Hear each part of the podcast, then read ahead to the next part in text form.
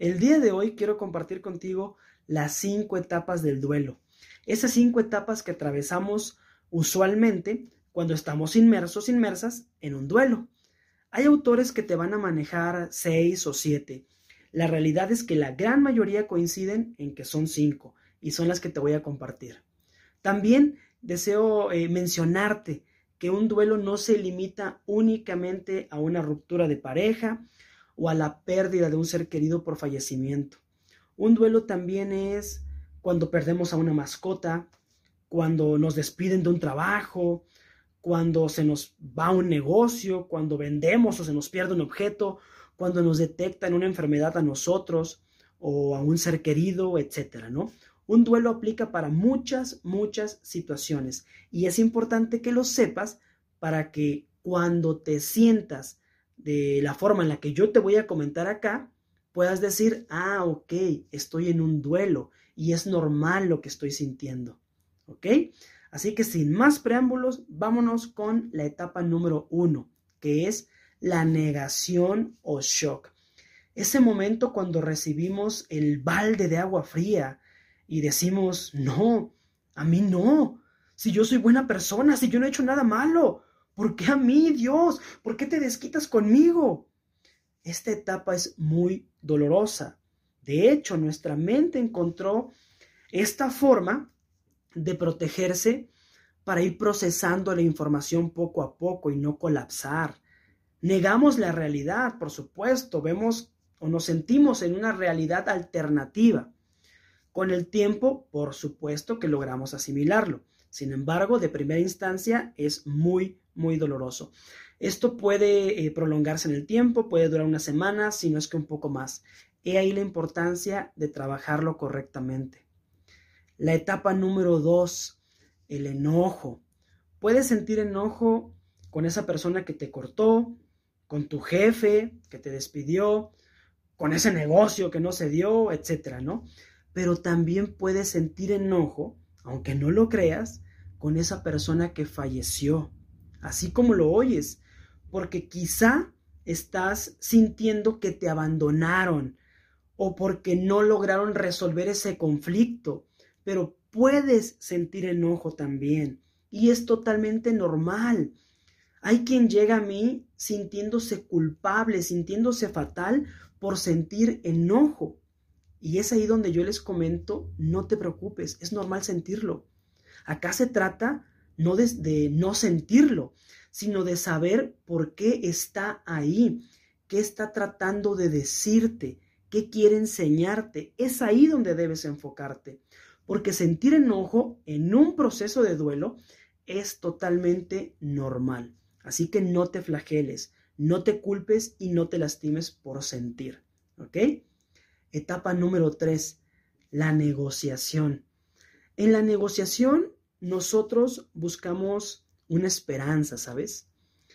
Esa esperanza que, que nos haga entender el porqué de las cosas y cómo podemos solucionarlas. Si hubiera hecho esto, si hubiera hecho aquello, y si hablo con él o con ella y le digo que ahora sí voy a cambiar, que voy a ser diferente para que me dé otra oportunidad, o si cambio mis hábitos, a lo mejor recupero mi salud, o si voy a ver a más doctores, o si esto, o si aquello. Esta etapa de negociación es precisamente eso, ¿no? Negociar y ver cómo puedes resolver la situación. La realidad es que no siempre ocurre, no siempre se puede resolver, pero vuelvo a lo mismo. También es normal que nos estemos cuestionando una y otra vez qué podemos hacer para resolver eh, la situación que estamos viviendo, ¿ok? La etapa número cuatro, tristeza, depresión. Vas a sentirte triste, por supuesto, vas a derramar muchas lágrimas, no vas a querer salir de tu habitación, vas a perder el apetito, no vas a querer ver absolutamente a nadie. Y debes permitirte sentir, porque hay quien dice, no, yo no tengo por qué derramar lágrimas, para nada, sin darse cuenta que con esta actitud únicamente postergan el dolor. Así que permítete llorar, drena tus emociones, porque todo aquello que no saques termina por ahogarte. ¿Ok? Recuerda, si tú no trabajas la tristeza, si no la sacas de ti, se puede convertir en una depresión. Y esto, por supuesto, es más complejo de, de trabajar. Esta etapa de tristeza puede durar algunos meses, así que deberás ser paciente, amarte, trabajar en ti. Esa es la palabra clave, trabajar en ti.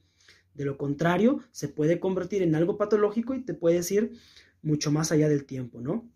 Algunos eh, autores manejan que lo normal es eh, una ruptura, eh, un fallecimiento o un duelo en general, es de seis meses a un año, si se trabaja correctamente, y si no, puede ser un año, cinco años, veinte años, ¿no? Va a depender mucho de ti. Y bueno, esa es la etapa número cuatro, tristeza, depresión.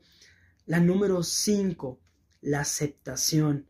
Ese momento donde vuelves a respirar, donde tal vez todavía sientes dolor, tal vez, pero ya no es como antes, ya no es un dolor que te limita, que te mantiene ahí en una habitación encerrado, encerrada. Ya vuelves a sonreír, sientes paz, y si llegan a y si llegas a tener días difíciles, serán una vez al mes, una vez cada 15 días, etcétera, ¿no? Vas a ir sanando poco a poco. ¿Por qué? Porque ya estarás aceptando lo que ocurre. Estas cinco etapas también eh, es importante mencionarte que no son lineales. Es decir, no significa que si ya está, ya pasaste negación y shock, ahora sigue enojo, ahora sigue negociación. No siempre es así. Puedes pasar de la 1 a la 4 y de la 4 volver a la 1. No porque ya estás en aceptación, no vas a volver a la 1, para nada. Incluso puedes sentir la 5 en un solo día, en una semana, etc. Lo importante es entender tu proceso, no ofenderte, no apresurarte, no eh, culparte por sentir dolor, por decir es que por qué sigo sufriendo, por qué me sigue doliendo, porque eres humano y es lo que debes entender. Trabaja con muchísimo amor, con muchísima paciencia porque te lo mereces y te lo debes. Hazlo bien para que cuando salgas de este proceso puedas vivir como realmente deseas y como realmente mereces. ¿Ok? Te mando un abrazo enorme. Si estás atravesando un duelo, de todo corazón deseo logres superarlo. Mucha fuerza, mucha fe, fe en ti, en Dios, en el universo, en lo que tú creas, pero no pierdas esa fe. Vas a estar bien. Vas a salir adelante. Solo sé paciente, mucha fe y mucho amor. Abrazo enorme.